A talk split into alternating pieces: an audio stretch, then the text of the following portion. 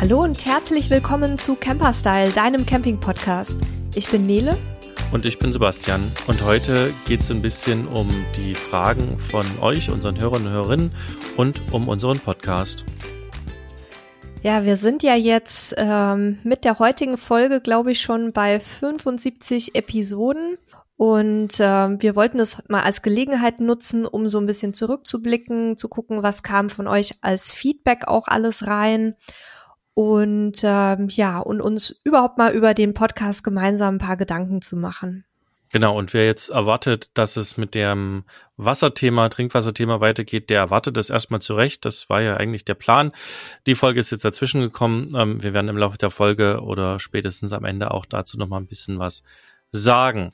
Ja, also wir, wir bekommen ja eine ganze Menge Feedback von euch auch per E-Mail äh, und auch mittlerweile per Sprachnachricht und in unseren Postfächern landen aber nicht nur diese Fragen von euch und das Lob, sondern eben auch hunderte anderer Mails jeden Tag äh, mit Pressemeldungen, mit Kundennachrichten und so weiter und so fort. Und da bleibt es einfach nicht außen vor, ähm, dass Dinge liegen bleiben, dass wir auch mal E-Mails vergessen zu beantworten, weil sie einfach immer weiter runterrutschen, weil mehr reinkommt als ähm, wir quasi abarbeiten können. Und ja, das ist bei uns leider so, ähm, und wir können das nicht ändern.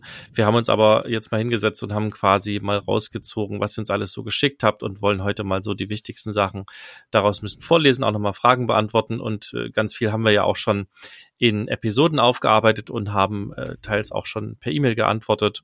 Und ich würde sagen, dann starte ich jetzt äh, direkt mal mit den ersten Fragen und zwar war das die Barbara, ähm, die hat uns eine ganze Menge Fragen geschickt. Ich lese die mal so Stück für Stück durch und dann beantworten die wir hier gleich mal im ja, Podcast quasi live. Ähm, das erste, was sie geschrieben hat, also sie hat gerade den Podcast von der Campingmesse gehört und sie hat eine Frage zur, zu den Folientoiletten. Und zwar wollte sie gern wissen, wie und wo die äh, Fäkalienpäckchen entsorgt werden. Ja, Nele, kannst du beantworten. Ja, die Folientoilette ist auch sowieso ein ganz gutes Stichwort. Da haben wir nämlich vom Hersteller auch ein Feedback bekommen ähm, auf die Folge und das würde ich dann gleich noch mit einbringen, weil wir da ja so ein bisschen äh, in die Kritik gegangen sind mit dem Konzept. Aber vielleicht zuerst mal ähm, zur Frage von Barbara. Ähm, die, die, diese Päckchen ähm, werden quasi wie Hundekotbeutelchen dann über den Restmüll entsorgt. Deswegen hat sich der Hersteller ja eben auch für diese Plastikfolien entschieden, damit es absolut hygienisch ist. Die kommen ja aus dem Gesundheitsbereich. Und die kannst du quasi im Prinzip wiederum in irgendeinem anderen Beutelchen oder auch in irgendeiner Box oder sowas lagern. Das fühlt sich zwar vielleicht ein bisschen komisch an, ne, weil man ja weiß, was da drin ist, aber an sich sind die halt eben sauber verschlossen und ähm, du kannst sie im Grunde überall irgendwo hinlegen und auch äh, lagern. So komisch, dass sich vielleicht auch erstmal anhört, weil wir das ja nicht gewöhnt sind.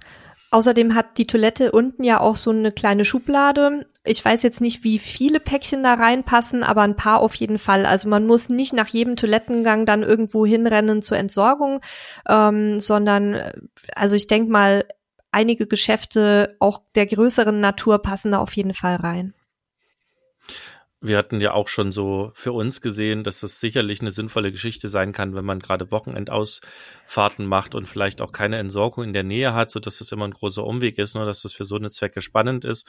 Und an der Stelle würde ich jetzt aber auch nochmal an Nede übergeben, die auch nochmal so das Feedback vom, vom Hersteller zusammengefasst hat. Das fanden wir auch ganz spannend, dass auch die unseren Podcast gehört haben und äh, da uns auch nochmal eine Mail zugeschickt haben. Genau, und zwar ähm, kam die Mail vom Geschäftsführer Daniel, war auch sehr nett formuliert. Ähm, der hat sich dafür bedankt, dass wir ähm, uns für das Thema interessieren hat uns dann auch geschrieben, dass er das wichtig und gut findet, dass wir da kritisch sind, aber dass ihm aufgefallen ist eben, dass einige Infos nicht ganz richtig sind. Ähm, er schreibt hier bestimmt dem ganzen im ganzen Messetrubel untergegangen, ähm, aber er denkt eben, dass ähm, diese fehlenden Infos das Verständnis für das System so ein bisschen beeinträchtigen. Und ähm, ja, es handelt sich um ein erklärungsbedürftiges System. Der Hersteller hat es ähm, nach eigenen Aussagen über Jahre hinweg entwickelt und ähm, schreibt ja auch, dass sie sich natürlich darüber im Klaren sind, dass es zu Unsicherheiten führt, vor allem weil dieses System ja noch nicht mal auf dem Markt ist, richtig. Aber er schreibt hier eben auch, dass sie sich im Zuge der Entwicklung sehr, sehr viele Gedanken gemacht haben über das Thema Umweltbilanz und Nachhaltigkeit. wie gesagt, ähm, das System kommt aus dem Gesundheitswesen und ähm, sie kamen dann eben irgendwann auf die Idee, das ins Caravaning überzuführen und haben dann, ähm, so schreibt er hier, das Ganze von einem unabhängigen System mal ausrechnen lassen, wie eben die Umweltbilanz, die Umweltbilanz bestellt ist um eben sicher zu wissen, wo sie da stehen, weil das eben jetzt auch ein wichtiges Thema ist und ähm, weil das für sie auch entscheidend dafür war, ob sie das im Caravaning-Bereich auch anbieten möchten. Und ähm, der Daniel schreibt eben auch, dass der Ansatz eben für sie eine ganzheitliche Betrachtung ist. Das heißt, sie berücksichtigen ähm, da von der Produktion der Toiletten über die Folie bis hin zur Nutzung und zur Entsorgung und da schreibt er eben ähm, und hat uns das tatsächlich auch auf der Messe schon gesagt, aber da haben wir das so ein bisschen abgetan, weil da war auch das Gespräch sehr kurz und natürlich sagen Hersteller immer, ähm, dass ihre Produkte die besten sind, ne? Aber er schreibt eben jetzt nochmal, dass es ähm, insgesamt, also die komplette Kette von der Produktion der Toilette über die Produktion der Folie bis hin zur Entsorgung eben aus Sicht der Firma und auch aus Sicht dieses unabhängigen Instituts, die das berechnet haben, eben ähm, eine gute Umweltbilanz hat. Also zumindest nicht schlechter als andere ähm, Toilettensysteme. Natürlich stark auch abhängig vom Nutzerverhalten. Aber ähm, ja, also dass, dass eben die Gesamtbilanz nicht schlechter wegkommt als bei konventionellen Toilettensystemen. Und das kann ich mir auch durchaus vorstellen, Zumal auch, wie er hier schreibt, die Folie ähm, mit Barrierefunktion, also diese, diese sehr starke hygienische Folie, auch schon zu 60 Prozent aus Zuckerrohr besteht. Und ähm, das eben durch die Produktion, die zwar noch mit CO2 stattfindet, ähm, aber an anderer Stelle dafür CO2 reduziert wird, was dann auch einen positiven Umwelteffekt hat. Also an dieser Stelle ähm, kann auch sein, dass wir uns da nochmal mit dem Daniel drüber unterhalten, weil uns das natürlich schon auch so ein bisschen umtreibt, dieses Thema Toilettensysteme. Aber schon mal für diese Rückmeldung vielen Dank. Und ähm, ja, wie gesagt, könnte sein, dass wir das nochmal aufgreifen zu einem späteren Zeitpunkt. Okay, also das war jetzt zum einen die, die Antwort auf die Frage von Barbara und eben auch nochmal das Feedback, was wir vom Hersteller bekommen haben. Und ähm, wir lassen das einfach mal an der Stelle so stehen, ähm, dass, dass das ganze Thema Nachhaltigkeit, ähm, wir haben es sehr stark äh, auf jeden Fall auf die Folie reduziert, das ist völlig richtig und dazu gehört deutlich mehr. Das ist also auf jeden Fall ein sinnvoller Hinweis für uns gewesen. Ähm, wir können und wollen es jetzt hier nicht weiter vertiefen. Ihr, ihr müsst euch da erstmal auch selber Gedanken drüber machen, wie das für euch richtig ist. Und äh, am Ende des Tages wissen wir auch, dass Camping äh, gerade in der Form, wenn wir mit irgendwelchen großen Fahrzeugen durch die Gegend fahren und so weiter und so fort, äh, auch eigentlich wenig mit Nachhaltigkeit zu tun hat. Also dessen sollten wir uns auch immer bewusst sein. Das wollen wir jetzt an der Stelle ähm, weder irgendwie schlecht noch gut reden. Ähm, am Ende des Tages muss jeder für sich selber entscheiden, was er da tut und, und wie er auch vielleicht mit Dingen umgeht. Aber wieder zurück zu den nächsten Fragen von der Barbara. Hm, sie hat ansonsten noch gefragt, wie das mit der Müllentsorgung ist, wenn wir freistehen. Ähm, und zwar im Besonderen interessiert sie da, ähm, wenn wir oder wenn sie unseren Tipp äh, befolgt. Ich hatte ja gesagt, wir trennen das oder wir packen das benutzte Toilettenpapier in ein, in, nicht in die WC-Kassette, sondern sammeln das gesondert, damit wir einfach mehr Reichweite haben und sie hat sich jetzt die Frage gestellt, wie ist das generell mit Müll? Trennen wir den Müll? Wo entsorgen wir den? Wie machen wir das überhaupt, wenn wir frei stehen? Und sie hat dann auch in dem Zusammenhang noch wissen wollen, kann man eigentlich auch Stellplätze nur anfahren, um eben Müll äh, beziehungsweise ver- und zu entsorgen? Das kann ich ja mal beantworten. Also ja, wir, wir versuchen den, Trenn best, äh, den Müll bestmöglich zu trennen. Ähm, und wir lagern ihn eben manchmal auch in der, in der Heckgarage, beziehungsweise da, wo eben, also im anderen Wohnmobil hatten wir keine Heckgarage, sondern hatten wir so Fächer. Ähm, da kommt er eben, ist ja auch schon mal in eine Tüte gekommen und ähm, wurde da eben gelagert, bis wir wieder eine Entsorgung angefahren haben. Generell haben wir Müll getrennt, also das heißt, wir haben versucht, die Sachen, die halt wirklich Müll sind, also Restmüll einzeln aufzubewahren. Dafür hatten wir einen kleinen Papierkorb, den wir an der Türe oben angeklebt haben, damit auch der Hund das Ganze nicht äh, durchstöbern kann. Wir haben ansonsten alles, was so klassischer gelber Sack ist, getrennt in einzelnen Säcken. Und wir haben eben so die Bio-Sachen voneinander getrennt, plus nochmal das Toilettenpapier. Ähm, und haben vor allen Dingen, und das, das haben wir am Anfang gemerkt, wie krass viel Müll man so produziert, wenn man so einen ganz normalen Einkauf macht und haben dann auch im Laufe der Zeit versucht, das immer weiter zu reduzieren, so gut es eben ging. Das ist gar nicht so einfach, ähm, gerade wenn man im Ausland unterwegs ist und sich nicht auskennt und eben einfach in den nächstbesten Supermarkt marschiert. Ähm, da ist es häufig super schwer, Müll reduziert. Na, Müll reduziert geht schon, aber ohne sozusagen Müllproduktion auszukommen. Und es ist wirklich schockierend gewesen am Anfang, wie viel vor Dingen Plastikmüll wir produzieren.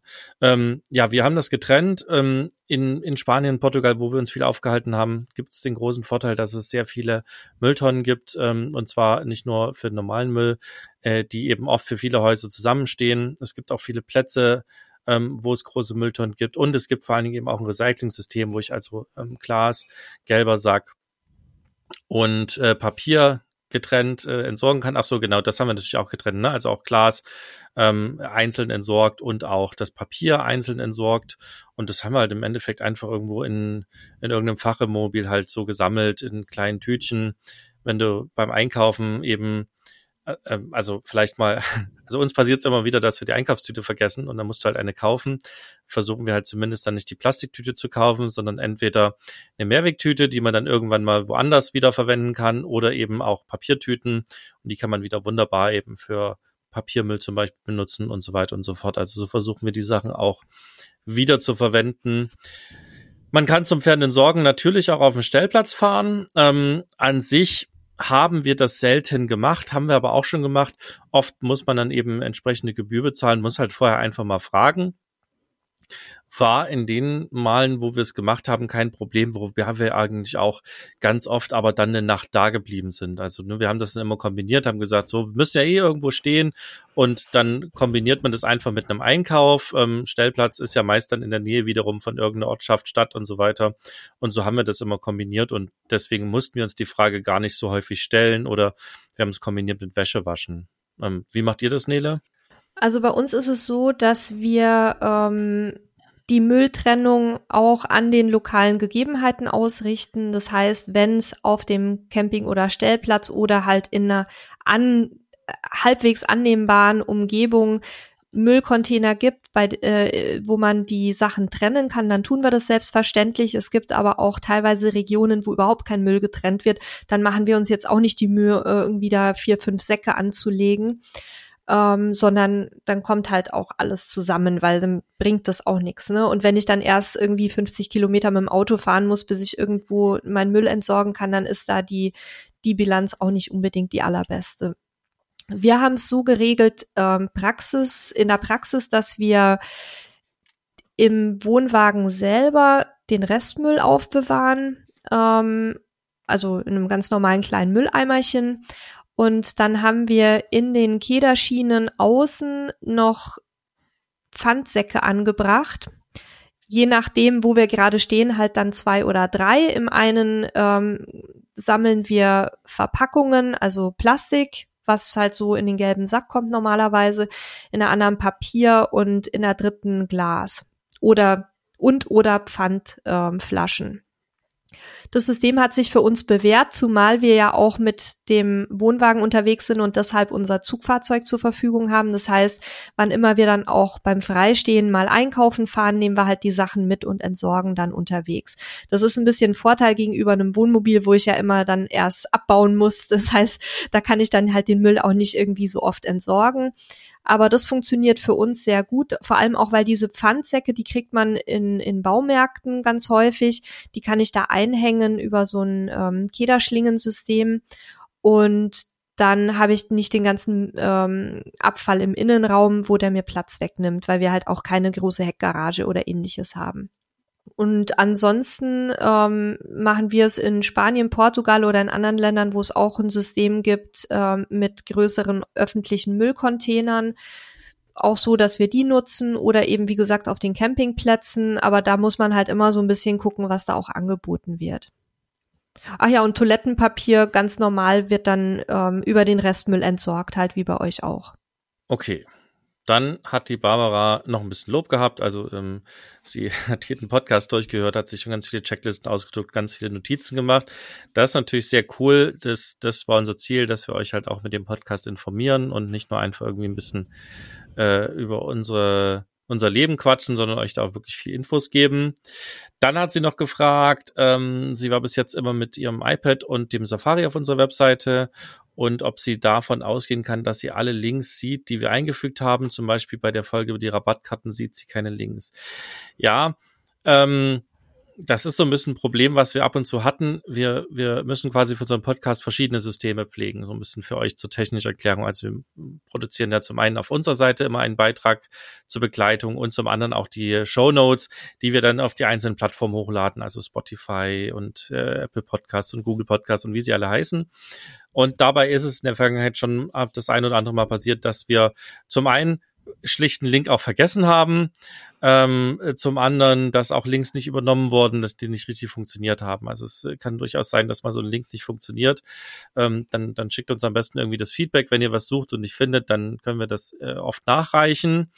Ähm, wir bemühen uns zwar da immer um Vollständigkeit, aber es, es bleibt eben einfach auch mal nicht aus, dass da irgendwie was nicht richtig, sowohl technisch als auch eben menschlich nicht hinhaut.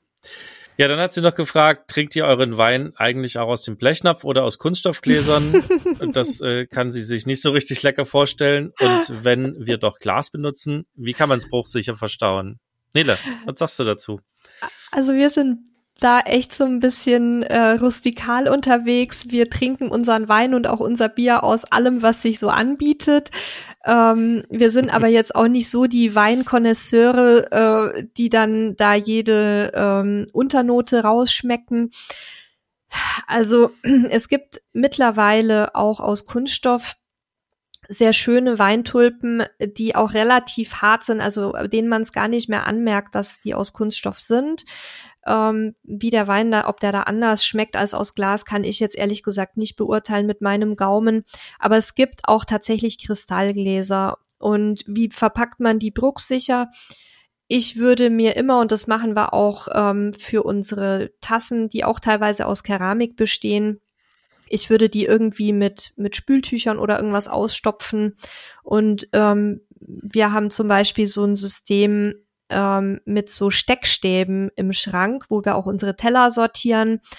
Und da kann man Tassen und Gläser auch sehr schön mit reinpacken. Da gibt's aber viele andere Systeme auch, also ähm, auch insgesamt so Stecksysteme, wo man einzelne Fächer bilden kann in den Staukästen. Oder es gibt auch magnetische Systeme, die ähm, dann kombiniert sind mit Gläsern, die eben Magnetböden haben, die dann auch sehr sicher stehen, auch bei einem Bremsmanöver. Da können wir euch mal den, den Link mit in die Shownotes packen. Ähm, die Marke heißt Silvi, die haben wir auch schon mal getestet. Also da, die fanden wir sehr, sehr gut, sind auch schöne, also optisch und, und von der Haptik her sehr schöne äh, Gläser und ähm, Krüge. Also da gibt's mittlerweile einiges. Ähm, dann gibt's natürlich so richtige ähm, Module, die sind aus so einem härteren Schaumstoff, glaube ich. Die haben dann nur Aussparungen in der Mitte, wo genau dann die Gläser die richtige Größe haben müssen. Die sind mir selber ein bisschen zu umständlich, weil die halt auch viel Platz wegnehmen. Aber wenn man jetzt eh nur für zwei Personen zum Beispiel Geschirr mit dabei hat, funktionieren die sicherlich auch sehr gut. Ja, wir halten das auch ähnlich wie ihr. Also ich trinke äh, die Sachen da draus, was gerade da ist. Meine Frau ist da ein bisschen anspruchsvoller, die hat zumindest gern fürs Auge ein Weinglas, ähm, aber ob das jetzt Kunststoff oder Glas ist, war da auch immer relativ egal. Wir sind da sehr pragmatisch veranlagt. Ähm, das macht es deutlich einfacher. Und den Rest hat Nele ja gerade beantwortet. Sebastian und ich trinken ja auch unseren Tequila und ähm, unseren geliebten Ratafia Volcanica aus Kaffeetassen, wenn es sein muss. Ne? Ist auch nicht immer direkt das passende Schnapsgläschen parat. Ja, aber es geht ja um den Inhalt. Aber äh, die, die Diskussion müssen wir auch gar nicht hier an der Stelle aufmachen. Ähm, wie gesagt, für, das hat für viele Geschmäckernele ja noch hoffentlich ein paar Tipps ähm, mitgegeben. So, äh, geht aber weiter mit den Fragen von Barbara. Ähm, musstet ihr in all den Jahren äh, dir schon negative Erfahrungen mit dem Freistehen sammeln? Ähm, habt ihr schon mal Strafe gezahlt? Habt ihr schon mal richtig Ärger bekommen? Oder muss sie eher damit rechnen, dass sie angesprochen wird und dann einfach wegfährt? Ähm, also wir selber haben noch nie richtig Ärger bekommen. Wir haben auch noch keine Strafe bezahlt. wir waren aber auch immer ziemlich vorsichtig und umsichtig. Sehen vielleicht manche anders, ähm, ne? das ist immer eine Frage des Blickwinkels, aber wir haben uns eigentlich immer versucht, so möglichst unauffällig zu verhalten und ähm, nichts groß zu machen, was eine Strafe äh, quasi tut, wobei Freistehen ja in einigen Ländern definitiv genau das schon war. Also das, das war uns auch bewusst und das will ich jetzt auch an der Stelle nicht bewerten und diskutieren. Ähm, also nein, kein Ärger gehabt, keine Strafe bezahlt. Ich glaube, wir mussten einmal wegfahren. Wir wurden einmal morgens aufgefordert, hier bitte nicht zu übernachten. Da war die Übernachtung aber schon durch. Wir haben gesagt, natürlich übernachten wir nicht hier. Ähm, und wir sind auch zweimal schon, weil wir uns nicht wohl gefühlt haben, weggefahren. Also, weiß gar nicht, das haben wir, glaube ich, in der Folge auch schon mal erzählt, wenn, wenn, wenn, wir haben so den Deal, meine Frau und ich, wenn, wenn sich eine wohl, unwohl fühlt, ähm, bei einer Übernachtung oder einem Übernachtungsort, dann fahren wir halt weiter. Und das ist zweimal passiert, einmal bei mir, einmal bei ihr. Und äh, ansonsten ist das immer entspannt gewesen. Ich muss aber auch sagen, ähm, die letzten ein, zwei Jahre haben wir nicht mehr freigestanden, weil wir jetzt hier relativ fest in, in Portugal ja gerade sind. Ähm, und es ist sehr voll geworden. Also äh, außerhalb der Saison und weg von da, wo die Massen sind, glaube ich, ist es nach wie vor möglich und auch machbar. Aber da, wo die Massen sind und da, wo die Saison ist, wird es, glaube ich, tatsächlich schwierig. Aber das müsst ihr halt im Endeffekt ausprobieren. Und ja, da kann es eben auch schon mal Strafen hageln, weil das halt einer der wenigen Möglichkeiten auch ist, die den Behörden dann am Ende des Tages halt auch bleibt. Also wir haben selber auch noch nie eine Strafe bekommen. Wir wurden einmal, das war aber gar nicht freistehen, sondern auf einem ähm, kommunalen Wohnmobilstellplatz auf so einem kleinen in einem Dörfchen sehr nett darauf hingewiesen, dass da keine Wohnwagen stehen dürfen, morgens auch erst. Und dann haben wir auch gesagt, nee, kein, kein Ding, sorry, wir waren so müde, ne, ähm, wir fahren jetzt direkt weiter. Da gab es auch keine Probleme. Das war in Frankreich irgendwo. Ähm, wir halten es genauso wie ihr. Wir schauen einfach, dass wir möglichst weit wegkommen von anderen, wenn wir freistehen und auch nur dastehen natürlich, wo es nicht auch noch explizit verboten ist. Ähm, ich glaube aber auch, dass sich da jetzt in den vergangenen Monaten und, und Jahren die Situation doch sehr verschärft hat. Du hast es schon angesprochen, es sind immer mehr Leute unterwegs, es wollen auch immer mehr freistehen, dann wird Müll hinterlassen, dann wird die Toilette ins Gebüsch gekippt, dann wird nicht aufgeräumt. Und da haben jetzt natürlich auch in Regionen, die vorher noch einigermaßen tolerant waren, die Behörden gesagt, da müssen wir jetzt einen Riegel vorschieben. Und deswegen kann ich es jetzt auch so pauschal gar nicht beantworten, ob es damit, äh, ob da mit Problemen zu rechnen sein wird, weil wir es jetzt einfach auch schon lange nicht mehr gemacht haben aus diesen Gründen, weil wir halt auch ungern den Einheimischen zur Last fallen wollen. Ich würde einfach wenn du, Barbara und ihr da draußen ähm, gerne freistehen möchtet, dann guckt euch einfach ein bisschen vor Ort um, hört euch vielleicht auch um. Mir sind durchaus einige Leute bekannt, die Strafen kassiert haben und zwar teilweise heftige Strafen. Also da würde ich es dann nicht riskieren, weil da ist dann die Urlaubsstimmung auch kaputt. Ähm, aber wenn ihr das plant, dann vielleicht sucht ihr euch eher so ein Eckchen irgendwo im Hinterland, in den Bergen oder irgendwo wo ihr halt dann einsamer steht und nicht direkt an der Küste, wo schon da die ganze weiße Front aufgebaut ist vor dem Strand. Ja, und die letzte Frage von Barbara ist, wisst ihr zufällig, wie es ist, wenn man durch Frankreich, Spanien, Portugal ohne Sprachkenntnisse reist, kommt man da zumindest auf den offiziellen Campingplätzen zurecht mit Deutsch und etwas Englisch. Also das kann ich sagen, weil unsere, also vor allem meine Sprachkenntnisse zum Start waren in Spanisch, Portugiesisch und Französisch gleich null. Also ich konnte einen Satz auf Französisch. Ähm, und also das war's. Und es hat schon funktioniert. Also es ist nicht immer einfach. Ähm, aber wir mussten weder hungern noch irgendwo haben wir keinen Übernachtungsplatz ähm, bekommen. Also auf Deutsch würde ich nicht zählen. Ähm, das mag in Touristenregionen funktionieren. Da findet sich immer einer, der Deutsch spricht, aber ansonsten eher nicht. Bisschen Englisch und ansonsten Hände und Füße und was auf jeden Fall nicht schaden kann, wenn man sich einfach ein, äh, sein Smartphone mitnimmt und dann ein bisschen Übersetzer spielt. Also es gibt ja mittlerweile Übersetzungs-Apps, da kann ich quasi reinsprechen in meiner Sprache und die übersetzt das und andersrum. Äh, damit kann man sich auch in schwierigen Situationen sicherlich helfen. Ähm, was noch sehr cool ist, ähm, gibt den Google-Übersetzer und mittlerweile dies auf iPhones, das neue iOS 15 hat eine eingebaute Übersetzungsfunktion. Da mache ich ein Bild von einem äh, von irgendeiner, was weiß ich, irgendeinem, irgendeinem Zettel, wo irgendwas auf einer fremden Sprache steht und es wird sofort übersetzt. Ähm, das, das kann euch helfen. Es gibt auch so ähm, Grundsprachen, Lexika, die man mitnimmt. Und man kann sich natürlich auch so ein paar Sachen einfach angewöhnen. Ne? Also so ein, so ein Hallo, guten Tag, eine Nacht oder sowas. Wenn man das so ein bisschen merkt, ähm, kommt das ganz gut, hilft auch, ist natürlich auch das Risiko, wenn ich kurz anfange, in der Landessprache zu sprechen, dass die Leute denken, ah ja, alles klar, funktioniert und babbeln direkt los. Also das ist mir ganz häufig passiert. Ne? Ich sage, hallo, wie geht's? Und dann wurde ich direkt auf Spanisch ähm, begrüßt und mir wurde alles mögliche erzählt und ich dann halt da so, äh, nein, ich weiß nicht, verstehe nichts. ähm, aber eigentlich hat das immer zu einem Lachen geführt und, und die haben dann einfach weitergequatscht und irgendwie hat es schon funktioniert. Also ich bin da tatsächlich auch ein Mensch, der sich da auch heute noch sehr schwer tut. Ich weiß nicht, warum ich da so eine Blockade habe, weil eigentlich weiß ich und habe gelernt, dass es funktioniert und egal wo ich bin, also ne, egal ob ich in wirklich in Mainland China in einem kleinen Dorf war oder oder sonst wo war, irgendwie hat es immer funktioniert, dass man das bekommen hat und und klar, es gibt manchmal schwierige Situationen, wie was weiß ich, dein Hund ist irgendwie von einem anderen gebissen worden und ist super schwierig mit Tierärzten. Das ist dann schon anstrengend, aber selbst das hat irgendwie funktioniert. Lange Rede, kurzer Sinn. Ich würde sagen, das funktioniert schon. Auf Deutsch würde ich nicht setzen ähm, und ich würde auch gar nicht großartig mit Deutsch anfangen. Ich würde eher ein bisschen äh, Englisch und eher so ein bisschen Landessprache und würde es so ein bisschen mixen. Und ich habe auch gelernt, wenn man ganz kurz mit ein, zwei Worten eine Landessprache anfängt und dann so ein bisschen ins Englische wechselt, dann hilft das auch in den Köpfen irgendwie viel entspannter zu sein. Damit kommt man überall aus. Also und im Zweifel Hände und Füße. Das wird dir wahrscheinlich nahezu jeder Reisende ähm, irgendwie so bestätigen, der ein bisschen unterwegs ist. Ja, kann ich bestätigen. Ich kann jetzt bei Spanien und Frankreich ähm, kann ich nicht sagen, weil Spanisch ist meine Zweitsprache und Französisch geht auch einigermaßen. In Portugal hat's immer super geklappt. Da gibt's ähm, äh, also da sprechen die Leute wirklich in aller Regel sehr gut Englisch, also zumindest so, dass man sich gut mit denen verständigen kann. Und ich habe es mir so ein bisschen zum Ziel gesetzt, egal wo wir hinreisen, ob das jetzt Baltikum ist oder äh, Balkan oder Norwegen oder sonst wo, dass ähm, ich mir die allerwichtigsten Höflichkeitsgeschichten in der Landessprache aneigne.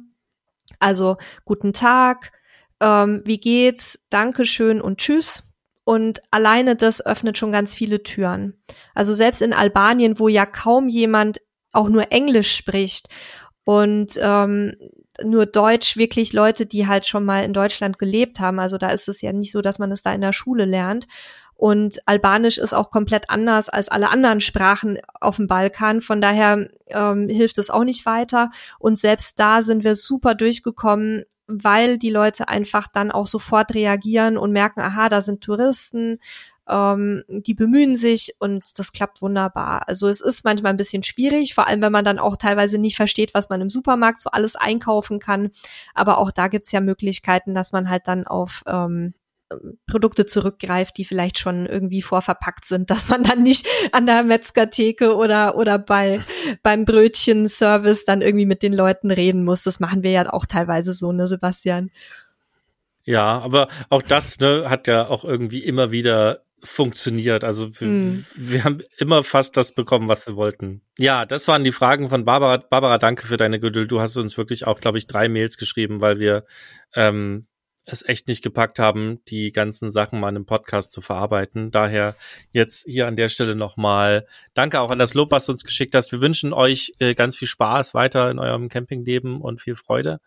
Und äh, Nele, willst du mal mit, mit ein, zwei Lobhudeleien äh, mal weitermachen. Die, die freuen uns natürlich besonders und, und wollen euch da auch ein bisschen an dem Feedback teilhaben lassen. Ja, ich habe jetzt wirklich nur mal ein paar rausgesucht, weil es einfach auch zu viel war, jetzt alle vorzutragen. Aber ähm, Heike schreibt uns zum Beispiel, bin mehr oder weniger per Zufall auf euch gestoßen. Wir überlegen uns einen Camper anzuschaffen und ich informiere mich sehr breit gefächert und bin so auf euch gestoßen. Ihr hört euch einfach sympathisch an und alles ist gut nachvollziehbar. Das freut uns natürlich sehr, weil wir uns ja immer bemühen, auch unser Wissen so kompakt wie möglich ähm, euch vorzutragen. Also Heike, dir vielen lieben Dank. Ähm, dann hatte Daniela uns geschrieben, hallo ihr beiden, wir, mein Mann, unser Sohn, unsere Hündin Luna und ich sind seit drei Jahren im Urlaub und an den Wochenenden mit unserem Wohnmobil Franz unterwegs, auch ein sehr schöner Name, und wir lieben es. Wir waren damals noch völlige Neulinge und haben uns bei unzähligen YouTubern und Facebook-Gruppen Infos aufgesaugt. Euren Podcast liebe ich, weil er so echt ist, nicht gekünstelt, nicht auswendig gelernt oder stur abgelesen. Ihr gebt auf eine sehr sympathische Art euer Wissen weiter und ich genieße es, euch dabei zuzuhören. Die Themen, die ich mir gewünscht habe, habt ihr schon behandelt und ich freue mich auf viele weitere Sendungen von euch. Bleibt gesund und herzliche Grüße. Ja, Daniela, ähm, dir auch ganz liebe Grüße. Vielen lieben Dank. Sowas motiviert uns natürlich sehr, vor allem wenn wir auch schon ganz viele Themen bearbeitet haben, die dich noch interessiert haben. Und wir hoffen, dass du uns auch weiter treu bleibst. Ja, ähm, würde ich sagen, dann machen wir nochmal mit einer Fragerunde weiter und äh, kommen dann nochmal zu ein bisschen Lobhudelei. Ich äh, finde, das ist auch immer wichtig. Das tut uns gut ähm, und hilft uns auch weiter zu machen. Okay. Der Matthias hat uns eine lange Mail geschrieben und ich äh, werde sie nicht komplett vorlesen, sondern so ein bisschen quasi äh, das zusammenfassen. Also ähm, er sagt, er weiß ja, dass Nil und Halil zur Gruppe der Wohnwagenbesitzer gehören, wie er auch und ähm, hat unseren Landvergnügen und Co-Podcast gehört und ähm, hängt sich da so ein bisschen an der ja, Benachteiligung der Wohnwagenfahrer auf. Ähm, ne, er sagt, da, da entwickelt sich so eine Zweiklassengesellschaft, ähm, wo die Wohnmobilisten eindeutig eben bevorzugtes Klientel ähm, von Franks Passion, von Espania Discovery und so weiter gehören und autan, äh, autarke Wohnwagengespanne ausgeschlossen werden, obwohl sie autonom sind und da viel investiert wurde, um Autonomie oder Autarkie besser gesagt zu erreichen. Ja, ähm, das ist so, dass äh, unser ganzes Leben besteht ja daraus, dass wir Dinge in Schubladen packen, dass wir Dinge äh, sozusagen versuchen zu verallgemeinern, in Gruppen zu packen und äh, Entscheidungen zu treffen. Und das ist auch so gar nicht anders möglich. Das funktioniert meistens ja ganz gut ähm, und es gibt aber auch immer wieder Stellen, wo es nicht funktioniert und da muss es dann auch Änderungen geben. Und ich glaube, genau das Thema Stellplatz und eben äh, quasi dieses Verbot ähm, für, für Wohnwagengespanne ist erstmal grundlegend lange Jahre richtig gewesen, weil es eben einfach äh, den Hang zur Autarkie bei Wohnwagen nicht gab, ja, und demzufolge ist es richtig.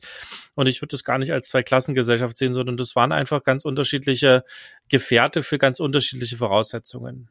Nur die Zeiten ändern sich, Dinge sind im Wandel und äh, wir, wir sehen jetzt eben eine Entwicklung. Die, die erste Frage wäre aber jetzt zum Beispiel, klar, du hast jetzt einen autarken Wohnwagen und Nelo und Nadil sind auch ziemlich autark damit. Nur wie viele Wohnwagen da draußen sind das denn? Ne, die Frage ist, wie viele betrifft es? Wie hoch ist der Prozentsatz? Wenn wir in so einer Bubble drinstecken, also das heißt, wir selber so ein Fahrzeug haben, dann denken wir natürlich im ersten Schritt, wenn wir nicht weiter drüber nachdenken, jo, okay, geht allen so, ne? Wir, wir haben auch zeitweise immer das Gefühl gehabt, dass ja jeder mittlerweile im Wohnmobil lebt und da unterwegs ist. Ist völliger Quatsch. Wir sind eine absolut winzig kleine Nische, äh, die das machen und dessen muss man sich bewusst machen. Nichtsdestotrotz kann es natürlich helfen, dass sich hier auch Dinge ändern. Ähm, und dann ist eben die Frage, wie setzt man das an? Ähm, und, und das kann man im Endeffekt nur langfristig und durch Aufklärung zum Beispiel erreichen. Ja, was, also ich gebe da dem Matthias schon in gewisser Weise recht, weil was für uns halt auch schwer nachvollziehbar ist, dass zum Beispiel auch, ob das jetzt ähm, diese privaten Stellplätze sind wie Landvergnügen, France Passion und so weiter, oder ob das ähm, offizielle Wohnmobilstellplätze sind, ähm, da sind Wohnwagen ja sehr, sehr häufig ausgeschlossen. Auf der anderen Seite aber werden Campingbusse geduldet, die ja heute und auch schon immer viel weniger an Bord hatten ähm, als Wohnwagen. Also zum Beispiel gibt's ja ganz viele Campingbusse, die noch nicht mal eine Toilette haben von Dusche und einem größeren Abwassertank und so ganz zu schweigen. Und wir sehen das schon auch so, dass ähm, das komplette Konzept mal überdacht werden sollte, weil auch wenn wir jetzt beim Wohnwagen vom Platzangebot sprechen, was man vielleicht als Wohnwagengespann wegnimmt, wenn ich mir daneben dann irgendeinen Liner angucke, der überall stehen darf, dann ist da auch kein Unterschied mehr von der Länge des Gespanns zum Beispiel. Und wir haben ja immer wieder auch bei Camperstyle dieses Thema diskutiert ähm, und haben da auch mit Stellplatzbetreibern und Behörden und so weiter gesprochen, was jetzt eigentlich mal wäre mit einer Freigabe der Wohnmobilstellplätze für autarke Wohnwagengespanne. Da will keiner so richtig ran. Ähm, wir wissen nicht genau, obwohl hinter vorgehaltener Hand auch immer wieder mal was gemauschelt wird ähm, und, und auch Gründe genannt werden, aber offiziell ähm, sind die Gründe teilweise nicht so gut nachvollziehbar. Und wir sind auch für unser Magazin an dem Thema immer wieder dran und versuchen auch da an Informationen zu kommen, aber es ist sehr, sehr schwierig, weil die Genehmigungen, die da erteilt werden, nicht auf einer Ebene erteilt werden, sondern es gibt eben Genehmigungen auf kommunaler Ebene. Es gibt ähm, dann auch Regelungen, die der Platzbetreiber selber festlegt. Und wir haben manchmal so das Gefühl, dass da auch häufig einer dem anderen so ein bisschen die Verantwortung zuschiebt. Ich weiß nicht, wie ihr das erlebt habt, Sebastian. Ihr habt euch ja mal eingehender mit dem Thema auch ähm, aus Eigeninteresse beschäftigt. Ähm, kannst du da noch irgendwie was zu sagen zu diesem Genehmigungsthema äh, Wohnwagen versus Wohnmobile? Ja, aber es würde, würde den Podcast völlig sprengen. Ähm, also ich versuche es mal ganz kurz und knapp darzustellen. Also das ist jetzt der Fall für Deutschland. In, in, ich weiß, in anderen Ländern, Spanien, Frankreich, Portugal und so weiter, ist das ähnlich, äh, natürlich auch wieder anders, weil die lokalen und gesetzlichen Gegebenheiten andere sind. Aber in Deutschland zum Beispiel, wenn ich einen Stellplatz oder einen Campingplatz eröffnen möchte, dann, dann spielt er eben nicht nur ähm, äh, Landesrecht äh, eine Rolle, sondern eben auch das Recht der, der Kommune. Dazu kommt noch baurechtliche Vorschriften, dazu kommt Brandschutz, dazu kommt das Emissionsschutz- und Emissionsschutzgesetz. Also es sind wahnsinnig abgefahrene Sachen, die alles eine Rolle spielen und die gemeinsam eben genau diese Dinge beeinflussen. Das sind hochkomplexe Systeme, die versuchen irgendwie Dinge einfach zu machen, die sehr komplex sind und das auch nicht schaffen. Aber wie auch immer, ähm, es ist halt jetzt so, das sind die Regeln, ja. Und ähm, die Änderungen die wird sich nicht von alleine tun. Warum sollte denn irgendjemand jetzt diese Regeln ändern, wenn es keinen Schmerz gibt? Das heißt, wie, das, die, die Frage ist, wie kann man diesen Schmerz aufbauen? Diesen Schmerz aufbauen können wir durch äh, Lobbyarbeit, da müsste man eben gucken, ähm, gibt es eine Lobby dafür? Wo kann man sich selber auch engagieren? Also das ist auch ein wichtiger Punkt. Fangt selber dabei an, äh, klärt Stellplatzbetreiber auf, was es da gibt, ähm, werdet politisch aktiv, werdet in Verbänden aktiv. Das ist sicherlich ein Punkt, den man damit machen kann. Ähm, und ich möchte das nicht schönreden, dass ich kann mir das gut vorstellen, dass das total frustrierend ist, wenn ich einen autarken Wohnwagen habe und dann darf ich nicht auf diese Plätze. Ähm, aber das sind halt schlicht die Regeln. Manchen Betreiber mag sich darüber wegsetzen und das dulden. Das ist, das ist dann schön, aber ähm, darf halt auch nicht sauer sein, wenn jemand auf die Regeln pocht, weil äh, daraus entstehen natürlich auch wieder unter Umständen Strafen bis hin zu einem zu einem Verbot oder Schließung, ne, im schlimmsten Falle.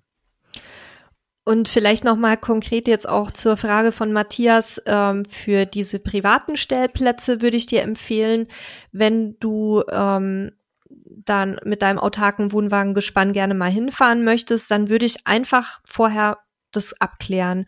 Also es steht ja dann im Führer vielleicht drin, nicht für Wohnwagen geeignet. Aber das heißt vielleicht gar nicht, dass da keine Wohnwagen stehen dürfen, sondern dass der Betreiber einfach davon ausgeht, dass ein Wohnwagengespann nicht autark ist. Und man muss sich ja sowieso anmelden, zumindest bei Landvergnügen. Und dann würde ich das einfach am Telefon einmal abklären und fragen, ob das äh, für den Betreiber okay ist. Wenn der weiß, ihr habt eine Toilette, ihr habt eine Dusche, ihr habt, äh, ihr braucht keinen Strom, dann ist es für den vielleicht überhaupt kein Thema, dass ihr da stehen könnt.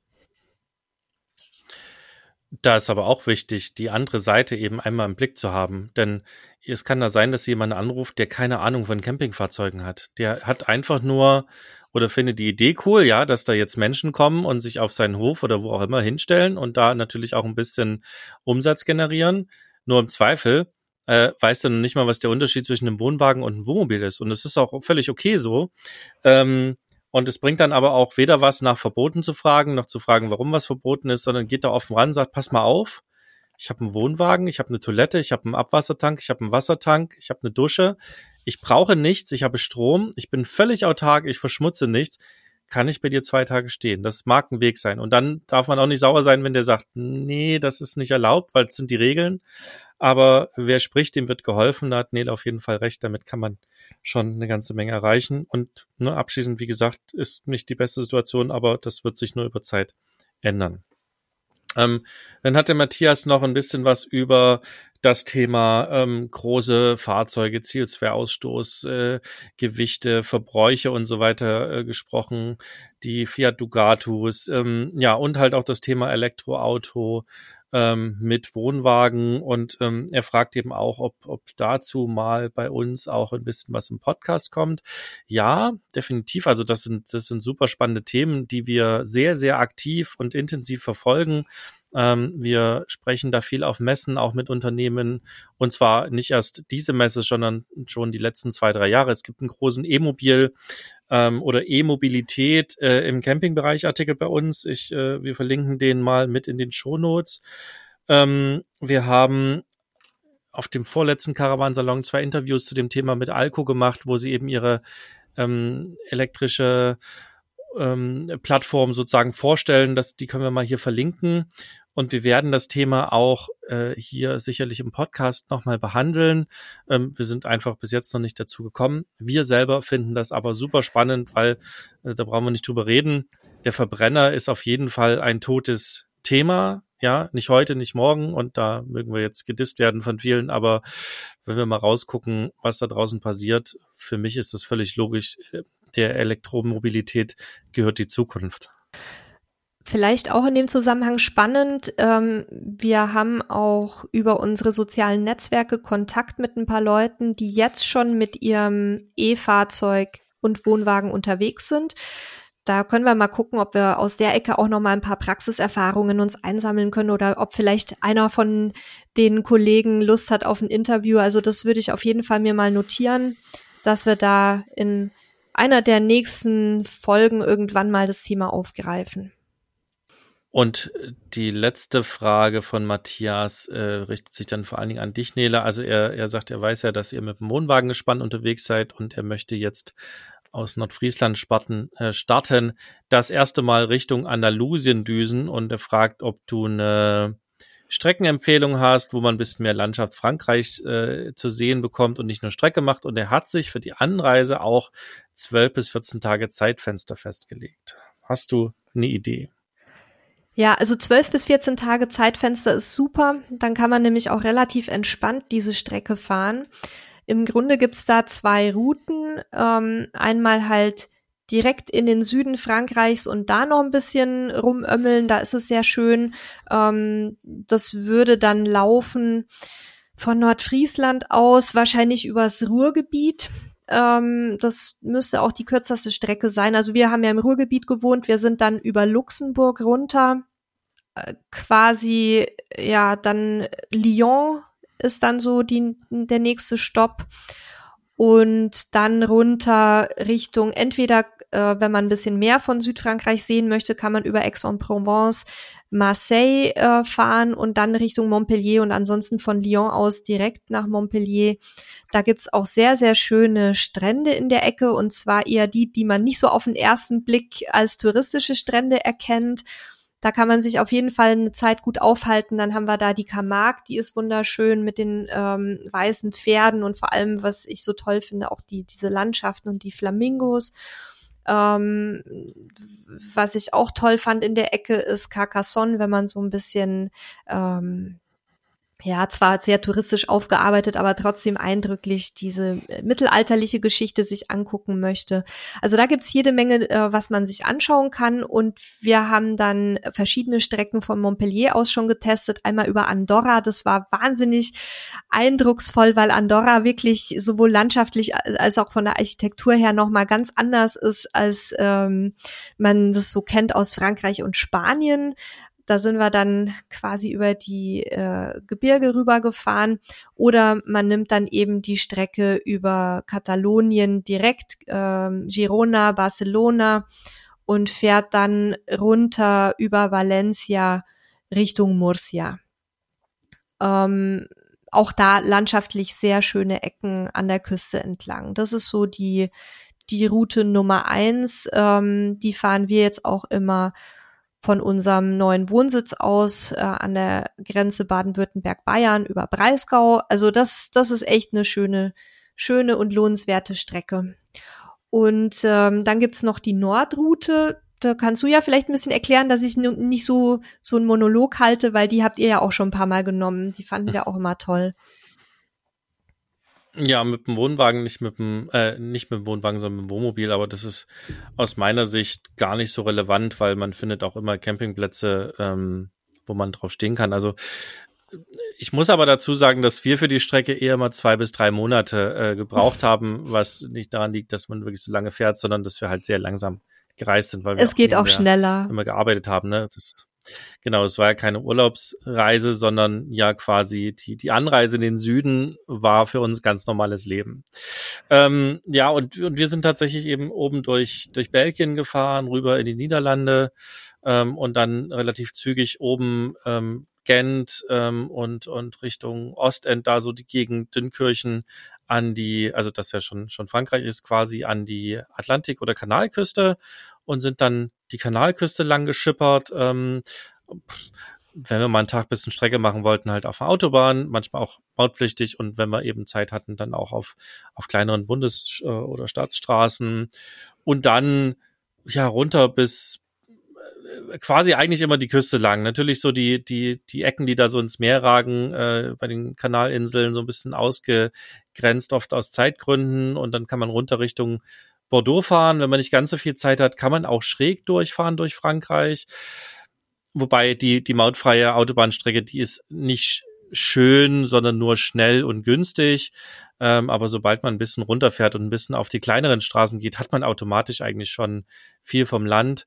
Da weiß ich allerdings nicht, wie es mit, mit Plätzen aussieht. Also da würde ich ein bisschen vorplanen, dass ich halt auch wirklich Campingplätze immer so ein bisschen auf der Strecke habe. Und in Richtung Bordeaux runter. Ähm, äh, und dann also ne, man kann im Prinzip die ganze Zeit an der Küste langfahren, kann immer wieder Abstecher an die Küste machen, findet auch ganz viele Campingplätze und dann kommt man eben bei äh, San Sebastian über die spanische Grenze und da kann man dann entweder äh, schräg durchfahren, durch Spanien weiter Richtung Salamanca und dann runter Richtung Andalusien oder eben auch äh, direkt südlich fahren Richtung äh, Bardenas Reales, habe ich es richtig ausgesprochen, Nele? Ja, ja, sehr schöne äh, Ecke. Sehr sehr gut. Danke. Nele nickt. Also mhm. Nele hat erst so nur genickt. Das seht ihr Hörer und Hörerinnen da draußen ja nicht. Ähm, sehr schöne Ecke und ähm, und dann eben auch die die Südküste weiter, was Nele gerade schon gesagt hat. Also ähm, das sind sicherlich zwei Streckenempfehlungen, die man die man ohne Probleme nachfahren kann. Zum Thema Campingplätze unterwegs ähm, wollte ich nur noch einwerfen, ist auch mit Wohnwagen gerade in Frankreich überhaupt kein Problem. Da kann ich auch sehr die kommunalen Campingplätze empfehlen. Die sind häufig sehr, sehr schön, ganz klein und schnuckelig, aber völlig unkompliziert. Ähm, teilweise auch nachts noch befahrbar oder spät abends. Da kommt dann morgens jemand zum Kassieren. Also auch sehr gepflegt. Ähm, da muss man sich keine Gedanken machen, auch wenn man Frankreich quasi so schräg durchquert. Mir fiel jetzt aber noch mal eine andere Route ein, die ich auch cool finde. Und zwar ähm, im Baskenland bis Bilbao zu fahren und dann ähm, über entweder über Saragossa runter. Das ist ähm, spannend auch, weil Saragossa ja quasi auch so fast schon ein bisschen wüstenartig teilweise ist. Oder über Madrid, dann hätte man halt auch die Hauptstadt noch mit dabei. Und dann komme ich, wenn ich da von, von Bilbao mehr oder weniger eine gerade Linie runterziehe, komme ich ja auch schon direkt in Granada raus ähm, und spare mir so ein bisschen die hässlichen Landschaften an der Küste. Elegido heißt es in Spanien, ähm, wo unser ganzes Billigobst angebaut wird und Gemüse, also wo ich wirklich kilometerweit nur Plastikplanen sehe, das kann ich dann da so ein bisschen umfahren, weil das ist nämlich genau in der Ecke um Almeria.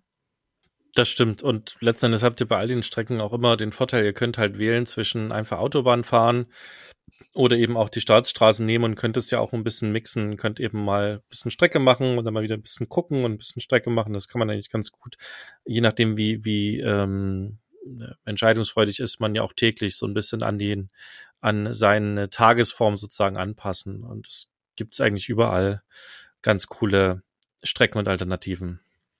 Letzte Bemerkung noch für Matthias mit einem Wohnwagengespann, vor allem wenn du vielleicht ein etwas längeres Gespann hast würde ich persönlich nicht zu viele mautfreie Strecken in Frankreich einplanen, weil man da buchstäblich von einem Kreisverkehr in den nächsten fällt und das ist mit Gespann teilweise ein bisschen anstrengend.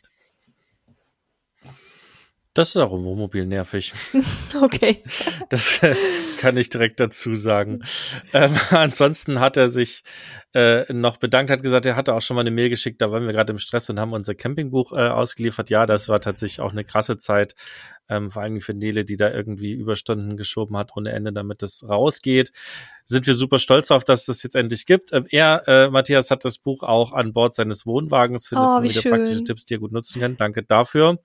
Ähm, das gehört natürlich in jedes Campingfahrzeug. Also wenn ihr unseren großen Ratgeber noch nicht habt, dann geht auf camperstyle.de slash Buch, äh, guckt euch an und äh, holt euch auf jeden Fall oder lasst euch vielleicht, Weihnachten ist ja nicht mehr so weit weg, ähm, auch zu Weihnachten schenken, so als Idee. Ähm, ja, danke also für deine Geduld, Matthias, dass du so lange äh, auf die Antworten gewartet hast. Ich hoffe, die äh, haben dich zufriedengestellt und die, die, die Routentipps helfen dir so ein bisschen weiter. Ähm, ja, wollen wir noch mal ein, zwei Lobhudeleien äh, uns angucken, Nele? Ja, ich habe ähm, sogar was, auch wo so ähm, noch ein bisschen konstruktive Kritik dabei ist. Die bekommen wir ja durchaus auch. Und zwar der André hatte uns schon vor einiger Zeit mal geschrieben. Ähm, Hallo ihr beiden, ich bin erst vor kurzem auf euren Podcast gestoßen, aber habe jetzt die meisten eurer Folgen durch, wahrscheinlich inzwischen alle, weil das ist auch schon wieder eine Weile her. Daher denke ich, dass ich schon einen guten Überblick habe zum Positiven. Ihr habt eine sehr gute Art, Themen zu erklären und auch eine ruhige Art und Weise der Präsentation. Ich finde es auch angenehm, dass ihr längere Phasen habt, in, dem nur ein, in denen nur einer von euch etwas erzählt und nicht viel hin und her springt und einen hektischen Dialog produziert. Das macht es wirklich angenehm, den Podcast länger zu hören und euren Themen zu folgen. Außerdem ist mir auch aufgefallen, dass ihr die Infos und Links in den Shownotes sehr gut positioniert und auch vernünftig sortiert. Also André scheint die auf seiner Podcast-Plattform dann zu sehen. Zum Negativen oder Verbesserungen. Zeitweise hat man in den Aufnahmen bei st, sch, Lauten eine Übersteuerung. Vielleicht habt ihr ja da ein Tool, diese zu filtern.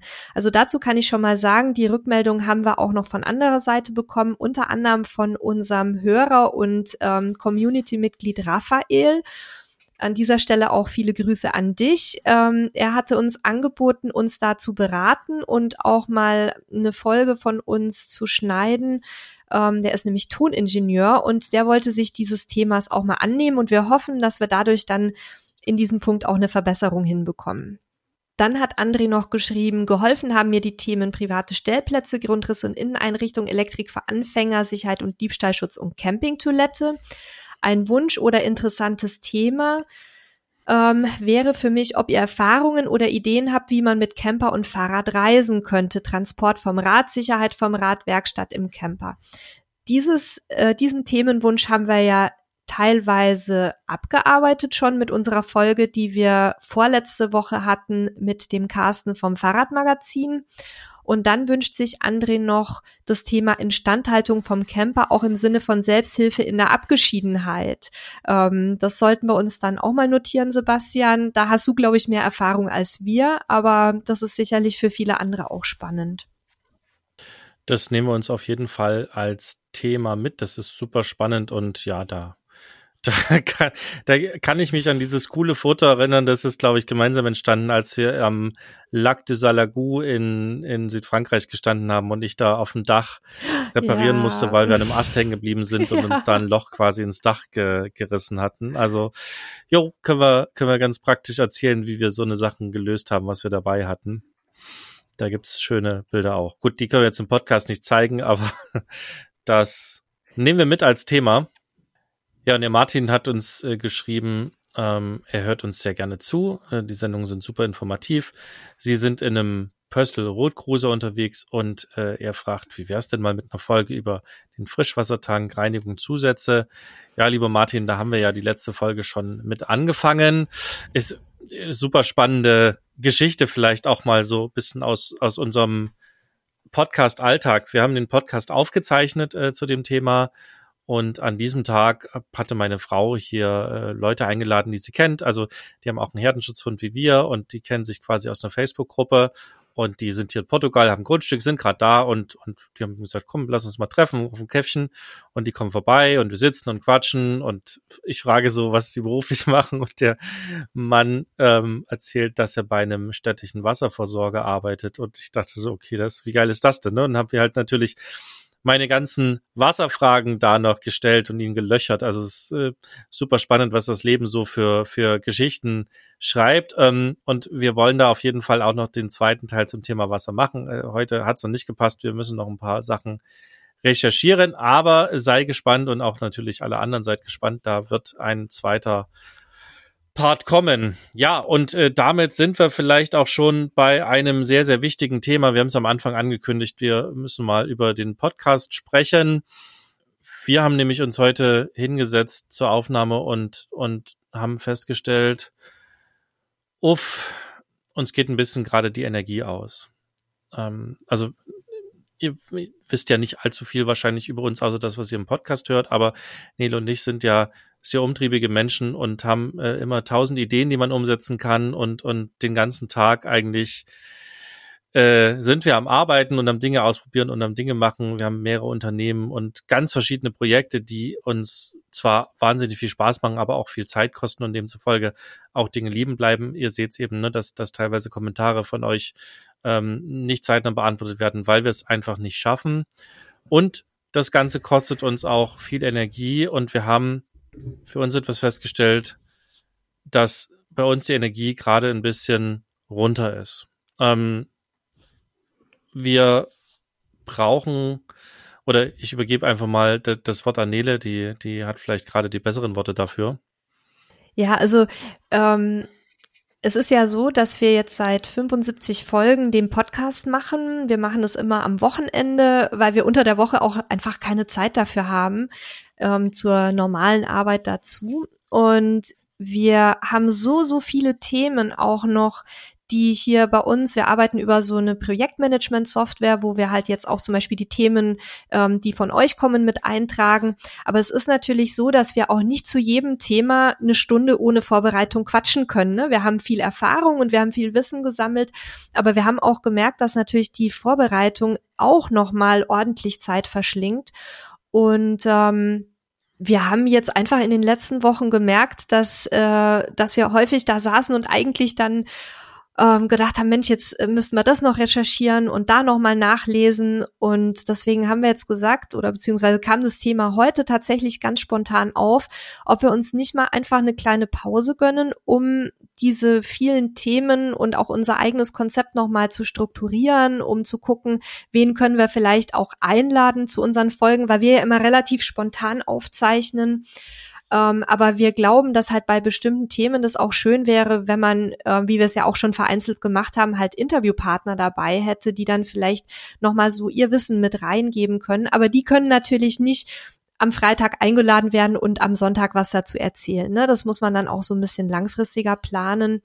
Und ja, deswegen haben wir heute eigentlich entschieden, dass wir jetzt quasi diese 75 Folgen mal als Staffel 1 betrachten, ähm, die jetzt hiermit auch mal abschließen würden und uns dann mal so vier bis sechs Wochen Pause gönnen, um einfach ähm, wieder so ein bisschen, ja, uns Gedanken machen zu können, wie es weitergehen soll, was wir euch noch alles an neuen Themen bringen möchten, wer vielleicht da als Interviewgäste spannend sein könnte und einfach, dass wir auch mal wieder ein Wochenende haben oder ein paar Wochenenden haben, wo wir einfach mal nichts tun können, weil ich glaube, das tut uns allen auch mal ganz gut und dann werden wir sicherlich mit viel neuer Energie und auch nochmal neuen Ideen und neuen Themenwünschen von eurer Seite durchstarten können.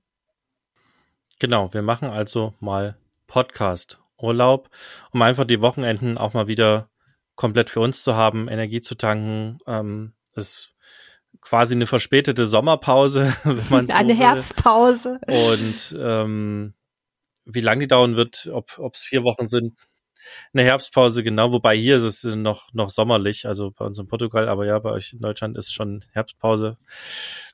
Vier Wochen wird's bestimmt sein. Ob sechs Wochen sind, wissen wir noch nicht. Ähm, wir, wir wollen uns da jetzt auch mal den Druck nicht machen, dass wir wieder produzieren müssen, weil das sind genau die Dinge, die auch den Spaß nehmen an einer Tätigkeit. Und für uns ist ganz wichtig, dass es Spaß macht, weil ich glaube, dann bekommen wir auch dieses Lob von euch und dann macht es euch auch Spaß, weil wenn wir uns morgen hinsetzen müssen und einen Podcast produzieren müssen, dann ist es, glaube ich, mittelfristig der Tod unseres Podcasts, weil für uns muss es Freude bereiten und, und wir haben die Freude auch. Auch heute wieder, ihr seht ja, oder ihr hört ja, wir haben schon wieder eine ganz lange gequatscht und da haben wir jetzt noch nicht mal ein festes Thema gehabt. Aber wir brauchen auch mal für uns die Pause. Und ich hoffe, dass ihr da Verständnis für habt. Ähm, ihr könnt natürlich die Pause gerne nutzen, Folgen anzuhören, die ihr noch nicht gehört habt. Unter camperstyle.de slash podcast findet ihr die alle. Ihr könnt uns natürlich auch gerne, äh, so wie es die anderen Hörer und Hörerinnen gemacht haben, Feedback schicken. Ihr könnt uns natürlich auch Themenwünsche gerne schicken, jederzeit. Ihr könnt die per Sprachnachricht schicken. Wobei, da müssen wir auch nochmal dazu sagen, wir nutzen da gerade so die kostenlose Version. Die schneidet leider die Sprachnachricht nach anderthalb Minuten ab. Ähm, da müsst ihr euch also kurz fassen oder dann eben mehrere schicken. Ähm, nutzt das aber gerne, um uns ein bisschen Feedback zu geben.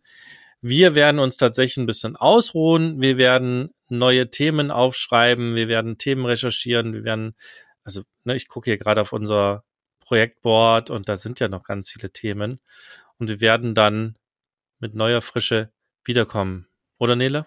Ja, also ich bin da guter Dinge, weil wir hatten ja echt ähm, jetzt die ganze Zeit über immer so viel Spaß. Wir, wir sprechen gerne miteinander, wir ähm, greifen gerne eure Sachen auf und ähm, wir freuen uns halt wahnsinnig auch, wenn dann solche Rückmeldungen von eurer Seite kommen. Und ich denke, das kann auch jeder nachvollziehen. Die meisten Podcasts, die ich so höre, die haben auch mindestens eine Sommerpause immer gemacht oder halt Staffelpausen.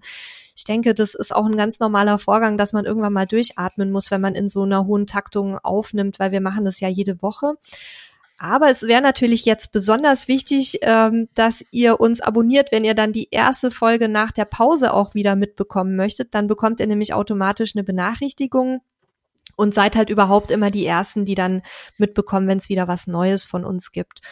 Und ähm, ja, schreibt uns fleißig weiter, sprecht mit uns ähm, und ich bin sicher, dass aus den, ich glaube, es müssten so um die 40 Themen sein, die wir noch in unserem Board haben, äh, dass wir da dann wieder eine richtig schöne zweite Staffel basteln können.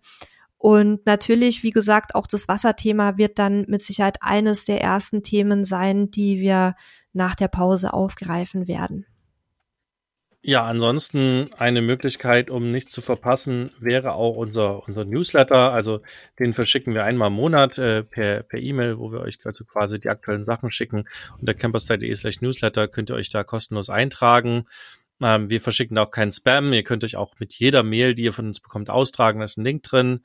Und auch da packen wir immer die letzten Podcast-Folgen rein. Da würdet ihr also auch sehen, wenn es sozusagen was Neues gibt. Das wäre auch noch eine Möglichkeit.